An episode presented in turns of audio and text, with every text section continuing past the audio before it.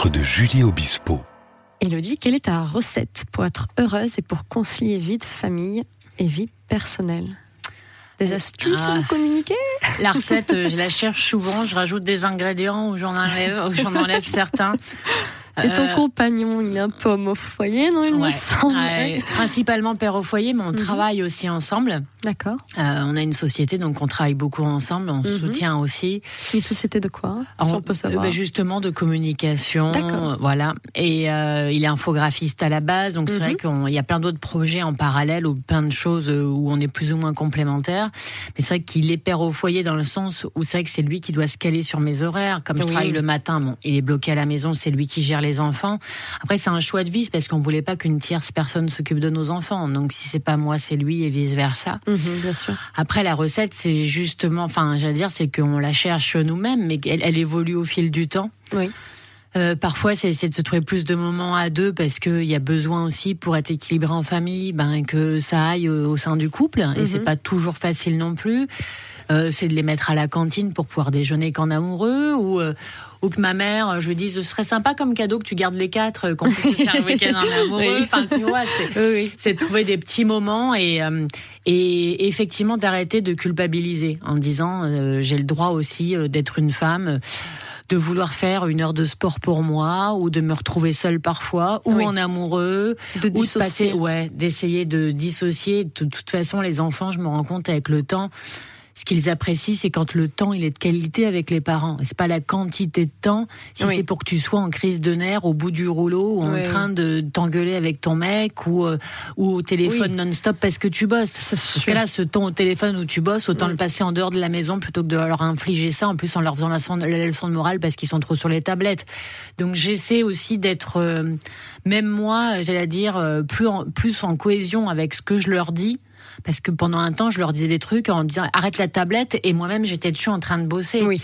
Donc euh, ouais, mais toi tu fais quoi? Oui, mais moi je travaille. Oui, mais Oui, d'accord. voilà, Ouais, c'est essayer aussi euh, l'exemple d'être plus les- logique Ouais, ou de et puis de passer du temps euh, sans culpabiliser en disant et si on se matait une petite série Netflix ou un bon film en famille? Oui d'accord j'ai 12 lessives qui m'attendent en bas ou c'est le bordel dans le jardin ou les chambres sont pas arrangées ou euh, machin il attend encore que je rappelle pour le boulot ouais mais en fait euh, comparé à la saveur de passer un moment en famille euh, tout le reste euh, ça peut attendre et c'est arrêter de me culpabiliser en disant j'ai ça ça ça ça ça à faire en disant c'est pas grave ou si je passe pas deux heures à cuisiner et puis euh, qu'on passe prendre un kebab bah ce sera bien aussi quoi Oui. enfin voilà c'est un peu ce côté là Mhm, complètement. Et es-tu du genre à tout planifier, anticiper euh, pas du tout Ok. Mais à l'inverse à l'extrême c'est à dire que moi de planifier des choses ça m'angoisse Donc ton compagnon le Non. fait peut-être plus davantage, on non planifie pas trop Ok. c'est là que souvent on me demande bon les vacances d'été c'est réservé vous savez exactement ou là pendant l'été non parce que nous on course machin alors déjà euh, moi j'aime bien les endroits où il y a pas beaucoup de monde voilà D'accord, toute intimité. ouais Mhm. Et puis, euh, j'aime pas programmer. Parce qu'en fait, effectivement, quand tu as déjà des contraintes dans la vie professionnelle, la scolarité des enfants, les emplois du temps, les emmener au foot, à la danse, au truc, au bidule, les horaires d'école, Oui, oui. les cantines, les papiers administratifs en tout genre. D'ailleurs, j'en ai pas mal en retard, il faudrait que je gère ce soir. Oui, tu veux pas en rajouter quoi Voilà. Mais je trouve que du coup, si tout est programmé, tu as l'impression que ta vie est planifiée et je trouve ça chiant. Tu perds l'instantané dont tu parlais Ouais. tout à l'heure. ouais. Je préfère être surprise, euh, tu vois. Mm. Mais même c'est bête, même pour aller manger au resto, de se dire euh, on fait quoi On prend ah bah tiens on va s'arrêter. Oh on connaît pas, on va aller là. Voilà. Au J'aime lieu de le bien. planifier 5 heures avant. Quoi. Ouais, parce que je trouve que c'est encore plus de saveur d'être surprise par la vie Mhm. et que tu savoures plus au moment présent. Oui. Après, il y a des choses que tu peux pas faire autrement, surtout avec des enfants. Je vois là, c'est de dire, Ah, il faut tous les papiers pour savoir quel lycée, quelles options, quel machin.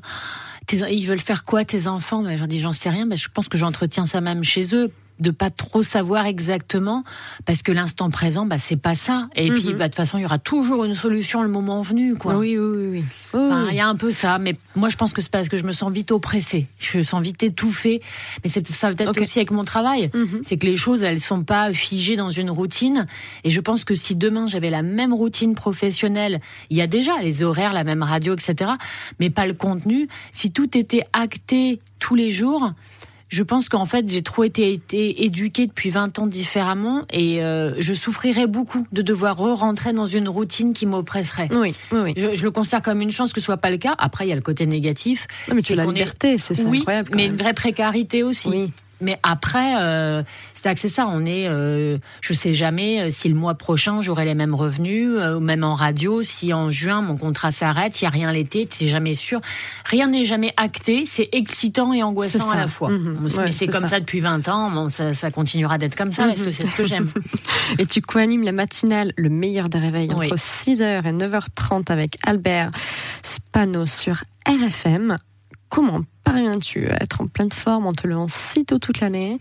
Bah, comme on disait, Bah, surtout avec quatre enfants. Bah, je suis, tu vois, je suis. Tu prends quoi comme super aliment Tu prends du café, quatre cafés Je suis toujours en montagne russe en fait. Mhm. C'est-à-dire que là ça va parce qu'on se parle et que du coup je suis en, Oui, en- en mouvement un peu, euh. et euh, voilà c'est génial de parler avec toi et tout ça. Bah, mais dans une et après également je- le cas avec toi. Oh, hein.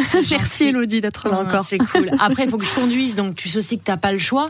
Mais là, euh, en rentrant chez moi, je sais que je vais m'écrouler, qu'il faut que j'ai une demi-heure de pause pour pouvoir faire une sieste avant d'enchaîner avec la sortie d'école et être avec les enfants, etc. La seule chose, c'est que généralement, je suis habituée à me lever à 4 heures, c'est toujours dans la douleur. Jamais j'ai Ouais. un réveil qui se passe bien, c'est toujours très compliqué. Tu te couches à quelle heure? Bah, c'est le problème, c'est que ça varie, tu vois. Hier, les enfants. du mat. T'en as toujours un qui se lève. Hier, c'était Léonard. Il y a toujours mal quelque Mm. part ou machin. Oui. J'essaie 9h30 D'accord. de ne plus entendre un bruit en tout cas, mais Mhm. j'aime bien aussi avoir une soupape de décompression, me Oui. retrouver seule une fois qu'ils sont couchés un petit peu, mais vraiment seule. Alors Mhm. je suis désolée pour mon mec, mais j'aime bien ce moment seul pour moi. Mhm. Euh, J'essaie de dormir à 10h30 max. Ok. Des fois c'est plus tard, mais 10h30 ça me fait euh, oui, euh, 5h30 de sommeil. Oui. Quoi. Et du coup, la demi-heure ou l'heure de sieste, et ça va. Elle est précieuse. Voilà, elle est précieuse. Mm. Après, euh, ce qu'il y a, c'est que je suis une très grosse dormeuse, mais bonne dormeuse. Donc, heureusement, j'ai normalement pas de soucis. J'ai un sommeil assez profond et je dors bien. D'accord. Oui, c'est vrai que le week-end, si ça. les enfants ne montent pas d'un lit, moi, à 11 heures, je dors encore. hein. Oui. Donc, euh, maintenant, ils sont cool, ils me laissent dormir et tout. Mais euh, avant d'avoir des enfants, je me réveillais à midi si je bossais pas. Enfin, j'ai toujours été grand écart. dormeuse. Ouais, grand, grand écart. Puis, grand écart week-end aussi. Donc, je suis pas un très bon exemple parce que, par exemple, ce week-end, je me suis couchée à 4 heures du mat alors qu'en semaine, je me réveille à 4 heures. Ah oui. Donc, euh, Mm. je suis plutôt très créative et je suis plutôt du soir. Donc, c'est souvent dans la douleur le matin, en fait. D'accord. Ouais. Ouais. Moi, j'aimerais bien la vie d'artiste où tu couches à 4 et tout. Je suis plus de nature, ça me ressemble. Qui sait Ah bah, bah. Attends, tout le monde ne connaît pas encore tous mes talents cachés. Exactement. Bientôt à retrouver en tournée, en cabaret. Ouais. On espère bien. Il aurait fallu, Si si, tu, t'es si pour me mettre à poil, t'es pour me mettre à poil, il aurait fallu le faire à 20 ans, là. Là, c'est plus possible. Et quelles sont tes astuces pour garder la forme? Est-ce que tu, tu fais, arrives à faire du sport J'essaie. Oui. Alors, je suis un peu blessée à la cheville, enfin, un talon d'Achille, mais mon- parce que, enfin, je dis que ma soupape de décompression entre avoir peu de temps, parce que par exemple, j'adore l'équitation, Oui. mais il faut avoir du temps. Mhm. Il faut quand même avoir euh, trois heures euh, d'arriver, de prendre le temps. Enfin, c'est un partage avec l'animal, tout ça, c'est pas. euh, Donc, j'ai pas ces trois heures de lit, mais pourtant, c'est vraiment ce qui me passionne, de prendre le temps, hein, même de m'occuper des chevaux et tout, j'adore. Mais Tu as, tu as commencé à quel âge? Euh, vers 10 ans, mais j'ai jamais, Ah, enfin juste un peu, mais j'adore quoi. Mais Mhm. j'ai pas le temps. La piscine aussi j'aime bien, mais c'est Mhm. pareil, il faut aller à la piscine, il faut changer, il faut machin. J'ai pas le temps. Donc j'ai quand même, je me suis mise à courir il y a quelques temps et à la base je me suis forcée pour euh, parce que euh, je faisais danser avec les stars et je faisais pas du tout de sport, pas Oui. du tout de danse. Gros challenge. Je me suis dit, il faut au moins que je fasse un peu de sport euh, Mhm. pour me gainer un peu ou quelque chose. Mhm. Et la première fois, j'ai couru même pas 800 mètres et j'étais au bout de ma vie. et puis au fur et à mesure, j'ai découvert quand même le plaisir des endorphines que tu ressens pas dans tous les sports. Mais en courant, tu le ressens bien en arrivant. Ça donne je continuer. C'est ça. Ouais. Et comme tu es en limite crise de nerfs, enfin moi souvent en limite crise de nerfs, et que psychologiquement, j'ai besoin d'avoir un truc pour euh, vider, décompresser, Mhm. courir, ça marche bien. Ok. Et effectivement, j'habite en forêt, donc euh, n'importe Ah oui. quand, à une demi-heure, je mets des baskets et j'y vais. Ah, Même si tu fais génial. 5 bornes, ça suffit. Bon, après, effectivement, parfois, c'est pas le meilleur pour les articulations, machin. Donc, tu vois, là, je peux pas courir. Bon, je suis un peu au bout du rouleau et je sais pas quoi faire. Bon, tu vois, je peux pas trop en rentrant. Là, ça me suffit pas à faire du yoga, machin, ça me suffit pas. Me Même pas truc- l'auto-hypnose? Ouais, non, il faut un truc un peu plus. Il faut que je trouve un truc pour me défouler, quoi. Ok. Ton mari? Ouais, c'est ça. Mais malheureusement, c'est ce qu'il Pardon, dit. C'est ce qu'il je dit. Non, mais dit tout de suite, euh, s'il y a des problèmes au boulot, machin, c'est pas de ma faute. Bah ouais, mais il y a que, y a que toi qui peux prendre, quoi. Et peux-tu nous parler de ton métier euh, d'animatrice, les, les points positifs? Bon, Je pense qu'il y en a beaucoup, Ah, il y en a mais plein. euh, si tu peux en citer seulement quelques-uns. Bah, d'être euh, même si tu es en studio que tu ne vois pas les gens, c'est la proximité quand même avec Voilà. les gens. Toujours. Et puis euh, d'accueillir les auditeurs, de partager avec eux, de savoir de bon matin que effectivement tu peux être la première voix qu'ils entendent et que c'est de faire en sorte voilà qu'il y ait un sourire, d'être positive et encore plus dans le monde de, de fou qui tourne à l'envers en ce moment, Mhm. d'essayer euh, bah, d'être solidaire malgré tout et euh, d'être là pour apporter quand même une forme de divertissement et euh, d'optimisme Oui. dans, dans ce monde où tu as l'impression que rien ne va. Mhm. C'est un peu comme trouver des points positifs au confinement ou à ce qu'on vit, à la pandémie. Ou...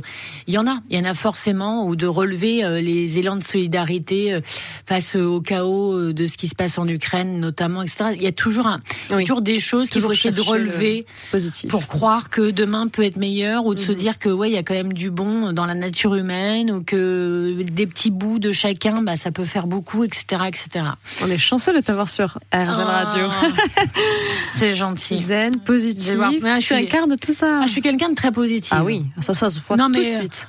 C'est que même un truc négatif, mais même un truc euh, grave, et euh, justement ça, j'ai du mal à partager les moments plus difficiles de ma vie. Parce qu'effectivement, j'ai j'ai ce côté de me dire, la tribune qui m'est offerte, c'est pour essayer de faire du bien ou des choses positives. Donc quand c'est négatif, j'arrive pas à partager. Je veux dire, je vais jamais me mettre une story en train de chialer, quoi. Ça, j'y arrive pas. Mais malgré tout, même dans les, dans les moments très douloureux que j'ai pu vivre, eh ben, j'arrive toujours à trouver même un tout petit bout de lumière en me disant ouais, mais il y a ça et demain euh, il faut que je, je ne regarde que ça pour essayer d'avancer vers ça quoi. Oui. Donc c'est parfois très très compliqué. Mais euh, Optimiste, Ouais, euh, je suis fais optimiste. preuve, je suis hein. optimiste et parce que je crois aussi en la bonté humaine vraiment. Alors ça fait très Miss France ce que je dis. hein. Mais mais je crois vraiment c'est primordial ou de croire Mm. en son instinct, c'est-à-dire que moi je me suis rendu compte que ça ne me trompe pas.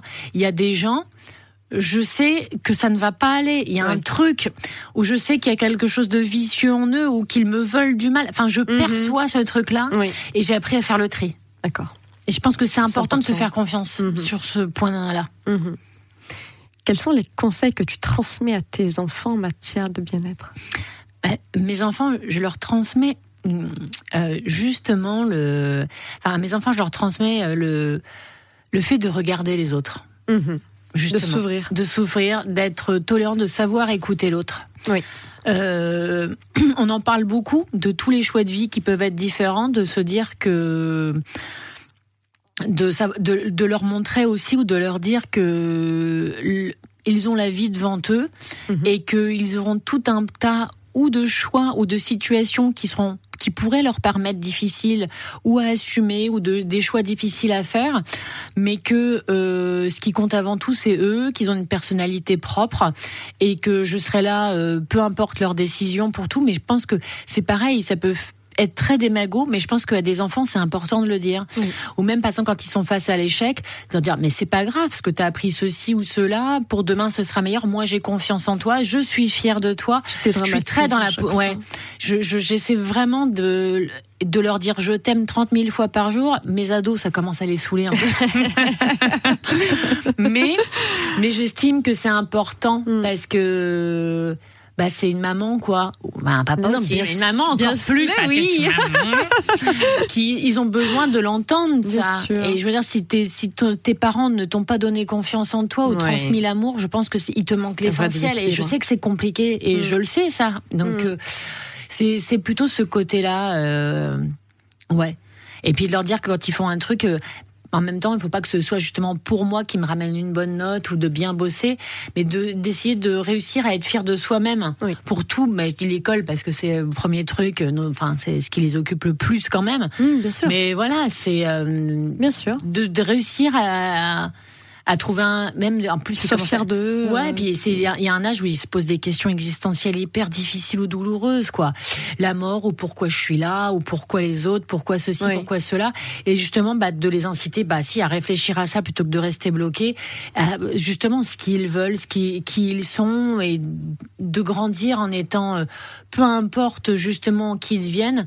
C'est un peu la chanson de Claudio Capeo, mais c'est juste d'être un homme, des- hommes ou des femmes grands, grandes, sans être euh, en étant juste pour les choix qu'ils font, mais surtout pour les valeurs humaines qui seront les leurs. Oui. C'est vraiment ça. Mhm. Mais euh, c'est facile à dire, mais je pense que c'est tellement l'essentiel en fait. hein. Oui. Ouais. Oui, oui, oui. Tu vois, des impliqués aussi dans les choses. C'est compliqué de les préserver de ce qui se passe dans le monde. Et ça sert à rien de les préserver en leur montant ou en leur cachant, parce que de toute façon, ils en parlent entre eux, ils en parlent à l'école, etc. Donc c'est aussi parler des choses difficiles. Je veux dire, moi, j'ai des enfants qui étaient à l'école primaire en se demandant s'ils avaient le droit de dessiner euh, suite à Charlie. Est-ce qu'ils avaient le droit de dessiner parce qu'il pouvait leur arriver un truc? Euh, Quand t'as ouais, 6 ouais. ou 8 ans, tu dis c'est pas possible que ton gosse te Ah, dise ça. Violent. Ils vont au collège avec un masque, ils se demandent si la guerre va Mm. arriver ici. Donc il faut en parler. On n'est pas obligé de tout leur dire, il faut les rassurer, mais du coup, il faut aussi parler de tout ça Oui. et les inclure. Par exemple, euh, bah là, euh, on a fait des colis pour l'Ukraine. Bah, je leur ai demandé d'aller chercher dans leurs affaires à eux. Ils ont trié, ils ont donné des affaires chaudes. Ils ont. Et je pense que c'est de cette façon-là parce que c'est de prendre conscience que s'ils sont concernés, Mm. qu'ils peuvent faire, que Oui. chacun peut faire un petit peu. Oui. Ils sauveront pas le monde de cette façon-là, mais tout le monde peut le sauver un petit peu, quoi. Bien sûr, tu les impliques. Ouais. Et euh, c'est facile à dire parce que des fois je me pose des questions est-ce que je leur parle de trop de choses? Parce que même avec l'UNICEF on parle beaucoup avec mes filles. Notamment parce que euh, je suis allée en mission en Mauritanie au Sénégal et c'est Oui. vrai que j'ai échangé. Elles ont vu la situation de certaines jeunes filles et c'était peut-être un peu jeune pour être confrontées au fait que plein de petites filles dans le monde n'ont pas accès à l'école que certaines sont mariées très jeunes les mariages précoces forcés les mutilations génitales. Il y a des sujets et moi j'ai toujours tout évoqué Certains vont dire que ce n'est pas euh, à des enfants de savoir ça. Moi, je pense que si, parce que Mhm. comme ça, ils ont conscience de leur chance de grandir en France, leur chance d'aller à l'école, la chance de mes enfants de choisir ou pas de se marier, d'avoir un mec ou pas, une femme ou pas Mhm, d'ailleurs. mhm. Bref, de choisir qui ils sont, avec qui ils seront, quand ils le, enfin, de tout choisir. Et c'est Bien bien de se dire que c'est pas donné à tout le monde. Je pense que c'est important. Oui, oui, c'est important. Et sur quel plan euh, t'ont-ils le plus fait évoluer? Ah, bien sûr, tous les plans. C'est une bonne réponse. Ouais, ouais. J'ai l'impression d'être encore une, ado avec des ados. Mais finalement, c'est ça, en fait, ils me font rajeunir. C'est que je retrouve aussi, je croyais être parent, c'était forcément être responsable, être grand, être, euh, être chiant aussi. Tu Alors, prouves le contraire. bah, je bien, suis chiante aussi parfois. Quand je dis t'as fini ton DM de maths, t'en es où ta lecture du Ah, bouquin bah ça, obligé. hein, à un Arrête moment les donné. jeux vidéo. T'es un peu obligé. Oui. Mais euh, bah, ils m'ont fait euh, aimer la vie encore plus de façon générale. Et tu regardes la vie différemment. Et Oui. j'arrête de t'arrêtes de regarder ton nombril. Mhm. Et on a quand même des métiers qui sont aussi égocentriques. Mais tu fais les choses pour eux d'abord. Puis tu découvres le vrai sens de, De la vie. bah, de la vie, de l'amour, de la famille. C'est pareil, c'est pareil des magots, mais c'est vrai. Mhm. C'est-à-dire que ah, tu, tu, tu sais l'absolu dans tout et tu prends conscience que bah, tu sais où sont tes priorités dans la vie. Oui. Et puis finalement, je pense que tu fais les meilleurs choix possibles. Quand tu es aimé et que tu sens l'amour dans le regard des autres aussi et que tu aimes, tu fais les choix naturellement les meilleurs qui soient. Oui. Voilà, Mhm. je pense. Oui, oui. Et vous allez bientôt célébrer vos 16 ans de mariage avec ton époux Bertrand Lacherie. Tu m'aurais demandé combien d'années de mariage, j'aurais été capable de te répondre tout de suite. J'aurais été là, attends, euh, 2006. Ah, c'est ça, c'est- ouais. Non, mais d'ailleurs, vous vous êtes remariés l'an passé à l'occasion de vos noces de cristal. Quel est votre secret de longévité? Est-ce que ça vous arrive de vous coucher en colère? L'un contre l'autre C'est déjà arrivé. The question. Ah, c'est déjà arrivé. Ok, ok. Ouais, Mais vous faites face. ouais, ouais, ouais. ouais. Mhm. Non, c'est arrivé parce que justement on se respecte. C'est-à-dire que euh, effectivement déjà moi j'aime pas. euh, alors, euh, peut-être que je mets souvent de l'huile sur le feu, à savoir que j'aime pas la routine de façon générale. Mhm. Mais même à la maison, donc effectivement, le fait que tout soit, le côté plat au clavier soit un long fleuve tranquille et qu'on s'entende bien, que la communication, que tout, meilleurs amis tout le temps, Mm. en fait, peut-être que j'entretiens aussi le fait que ça ne se passe pas comme ça. Moi, j'aime bien aussi qu'on s'engueule. Ça rajoute un peu de piment, Ben ouais. un, peu de, un peu de désir même. Oui, Ça euh, peut. Ouais, même pour se réconcilier. peu, ouais, euh, c'est vrai. ouais. Et je trouve que c'est bien les phases où des fois justement ça va moins bien. Et puis je trouve que c'est ce qui fait que ça euh, provoque le fait de retomber amoureux aussi. Mhm. Donc bah il faut passer par des phases de moins bien. Donc euh, nous ça se passe comme ça. Voilà. Mhm.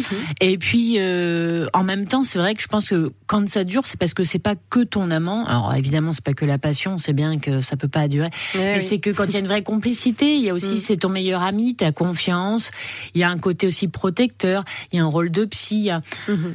Oui, c'est un mélange, c'est ça, c'est un mélange de rôles, c'est une relation qui devient unique parce que parce que euh, bah c'est une fusion sur euh, de plein de, sur plein de plans différents quoi. Mhm. Aussi. C'est un très bel exemple. Tu as tout d'abord été marraine de l'UNICEF, puis tu es devenue l'ambassadrice en 2015. Il y a notamment aussi euh, Laurie Tillman qui, qui, qui est active au sein de l'UNICEF depuis 2015. En quoi consiste ton action sur le terrain? Alors sur le terrain, bon, principalement, justement, c'est pas sur le terrain, mais c'est en termes de communication, sur plusieurs campagnes qui sont mises en place à longueur d'année. C'est vrai qu'il y a beaucoup de campagnes liées notamment à la vaccination. Oui. Euh, Dans le monde, c'est vrai que l'UNICEF est déployé sur tous les territoires dans le monde entier, euh, des- défend les droits des enfants, mais le droit, l'accès euh, à la santé, à l'éducation, notamment à la liberté en général, à, Mhm. à la santé, à la protection. Et c'est vrai que je suis partie en mission plusieurs fois avec eux, notamment en en Mauritanie. parlais tout à Ouais. aussi. Mauritanie et Sénégal. Mm. C'est vrai qu'on essaie à chaque fois d'être sur des axes précis, mais au final, toutes les problématiques sont liées. Même si tu pars sur la vaccination, tu vas en centre de santé, bah, tu te rends compte que c'est aussi euh, d'avoir le financement pour les sachets de réhydratation, euh, pour euh, Oui. l'enregistrement, parce qu'au final, tout s'imbrique. C'est-à-dire qu'il y a des enfants qui ne sont pas déclarés à l'état civil, mais s'ils sont pas déclarés à l'état civil, comme par exemple euh, au Sénégal, bah, il n'y a pas l'accès à la, à la gratuité des soins pour les premières Eh oui. années. Enfin, Mm. tout s'im- Mm. donc il n'y a pas accès à la vaccination, etc. Mhm. Et puis il y a aussi euh, effectivement tout un pan, euh, nous au, au niveau, au niveau de nos actions. Bah, qui a été fait sur bah, justement euh, bah, de, de se battre contre les mariages précoces et forcés, euh, les mutilations génitales, euh, entre autres. Il y a beaucoup d'actions, mais finalement toutes les problématiques se rejoignent malheureusement. Donc c'est vrai qu'après euh, l'UNICEF fait face euh, aux situations d'urgence. Donc euh, bah, par exemple à l'heure actuelle, on s'est beaucoup déployé, notamment en Ukraine. Les aides sont beaucoup, la logistique est incroyable sur tout ce qui peut être acheminé euh, Oui. aussi, Magnifique. surtout des situations d'urgence, que ce soit bah, même sur les dernières années. Malheureusement, on a vécu des situations, que ce soit justement à Madagascar ou ailleurs, Mhm. où heureusement l'UNICEF fait preuve de réactivité euh, incroyable pour faire face aux urgences, quoi. Oui, oui c'est primordial. Ouais. Mm. Donc d'ailleurs, si vous voulez, aller sur le site hein, unicef.fr. Il y a euh, toujours des actions, même si d'ailleurs c'est pas en termes de dons. On- il y a beaucoup de bénévoles, mais un peu partout le réseau est énorme. Si vous voulez aider, contribuer, n'hésitez pas. Ou alors simplement acheter aussi. C'est pas pour faire un don. Il y a une boutique solidaire. Il y a plein d'objets. Oui. Voilà, faire un cadeau, même pour une naissance, plutôt que d'acheter du purement commercial, Mm. autant acheter du solidaire. Enfin voilà, il y a plein, plein, de, plein de façons d'agir différentes, quoi. Oui, oui. c'est important. Et le fait d'être maman de quatre enfants, t'a-t-il aidé dans ta mission? Ça m'a alors ça m'a aidé mais tout simplement parce que dès le départ avec l'UNICEF c'est parti de là j'étais enceinte de mes derniers enfants. Mhm. quand ils ont voulu lancer un site de faire part de naissance solidaire un peu comme ils font les cartes de vœux solidaires là c'était pour lancer un site de faire part. Donc c'est parti de là et j'étais enceinte. Et puis au, au fur et à mesure il y a eu plein d'actions différentes euh, il y a tellement de choses à faire qu'en fonction des périodes que ce soit sur le terrain à l'étranger ou dans les bureaux à Paris ou ailleurs il y a 10 000 trucs à faire malheureusement. Et Oui. voilà malheureusement donc euh, oui ça m'a donné encore peut-être mobiliser encore plus, notamment aussi sur euh, les actions euh, d'encadrement sur euh, la bah, sur les grossesses et puis la lutte contre la mortalité infantile, c'est-à-dire la plupart des causes de mortalité dans le monde avant le 28e jour de l'enfant, ils pourraient être évités quoi. Donc ça te sensibilise encore plus. Après, Mhm. en même temps, c'est encore plus difficile d'y faire face sur le terrain quand t'es maman et que toi tu te rappelles euh, tes Eh oui. enfants en bas Mm. âge, la chance que t'as eu d'être soignée en France, accompagnée enfant en Mm. France, d'avoir même accès au dépistage, à la protection, le suivi de grossesse, Oui. et que quand tu débarques en Mauritanie et que t'as des femmes qui font la queue en pleine souffrance et qu'elles attendent une place en maternité et qu'il y a que une couveuse, qu'il n'y a pas de néonat et qu'on manque de matériel, etc Ah, tu dis voilà tu Mm. dis euh, voilà tout le monde ne part pas de la même façon dans la vie et et là, tu prends conscience et que effectivement, nous, nos problématiques de dire que la vaccination ici, on est en dictature. Il y a parfois, tu dis, euh, il y a des nuances peut-être à Mm. avoir, quoi. Mhm. Voilà. Est-ce que tu es préventive en matière de santé? Ah, j'ai, je le suis plus. C'est-à-dire que jeune, j'ai l'impression que peut-être que c'est la jeunesse aussi, mais que rien ne pouvait m'arriver. J'avais des comportements même plutôt à risque. Et j'étais pas très rigoureuse, quoi. Mais c'est vrai que là, euh, peut-être le fait d'avoir passé 40 ans, et oui, de me dire que bah, mes enfants ont besoin d'une maman en bonne santé, je fais attention. Tu vois, ouais. Par exemple, c'est vrai, typiquement, j'ai fait une mammographie il y a peu de temps. Je le dis, c'est important de le faire. Euh, je fais des frottis, je vais Mhm. voir ma gynéco. Je, je pense que c'est important. Euh, voilà, c'est pas des trucs rigolos. Pour les mecs, c'est la même, mais il faut le, faut le faire, quoi. Euh, Mhm. C'est c'est Bien impor- sûr. c'est- important. On a la chance d'avoir accès à ça. Il faut, il faut. Mhm. Bon, je pense que je connais la réponse, mais vois-tu l'avenir avec sérénité? Toi qui es une éternelle optimiste. J'essaie de voir l'avenir avec sérénité, de rester zen. Je- Dans, dans ma bulle et dans mon cocon, je, je vois l'avenir. euh, après, euh, je suis un peu plus angoissée à l'idée de sortir de ce cocon et du monde qui nous entoure. Mhm. J'avoue que autour de moi, j'ai même des amis qui font le choix. C'est un choix. hein. Certains n'ont pas le choix et ça leur est imposé de ne pas avoir d'enfants. Mais j'ai des amis qui ne veulent pas en avoir parce Oui. qu'elles ne veulent pas leur offrir ce monde-là. Et je peux l'entendre aussi. Mhm. Je respecte totalement ce choix aussi. Et euh, parce qu'effectivement, c'est ce qui m'angoisse le plus aujourd'hui, c'est le monde que j'offre à mes enfants. Mhm. Donc euh, j'essaie de rester optimiste, mais j'aimerais bien qu'ils gardent leur part d'insouciance et de naïveté. Et je trouve que c'est difficile d'être un enfant aujourd'hui et un adolescent. Donc euh, en fait, je suis optimiste, mais j'aimerais bien les garder et c'est assez égoïste, mais euh, dans mes bras, dans notre bulle. Et j'aimerais bien, euh, tu vois, des fois, même après le confinement, je me dis, je vais faire l'école à la maison, quoi. Mhm. Je voulais. C'est égoïste parce qu'ils ont besoin de se créer du lien social, d'avoir des potes. Et il faut qu'ils fassent leurs conneries aussi. Je leur souhaite de faire des conneries, mais pas grave. Mais c'est euh, rassurant, Mais c'est- ouais, c'est ça. C'est que je suis optimiste sur euh, l'amour qu'on se porte à notre famille, mais un peu moins sur tout le reste. Et donc euh, j'essaie de trouver une petite once d'humanité dans ce monde qui tourne à l'envers, quoi. Merci. Ouais. Merci à toi. Merci pour ce moment.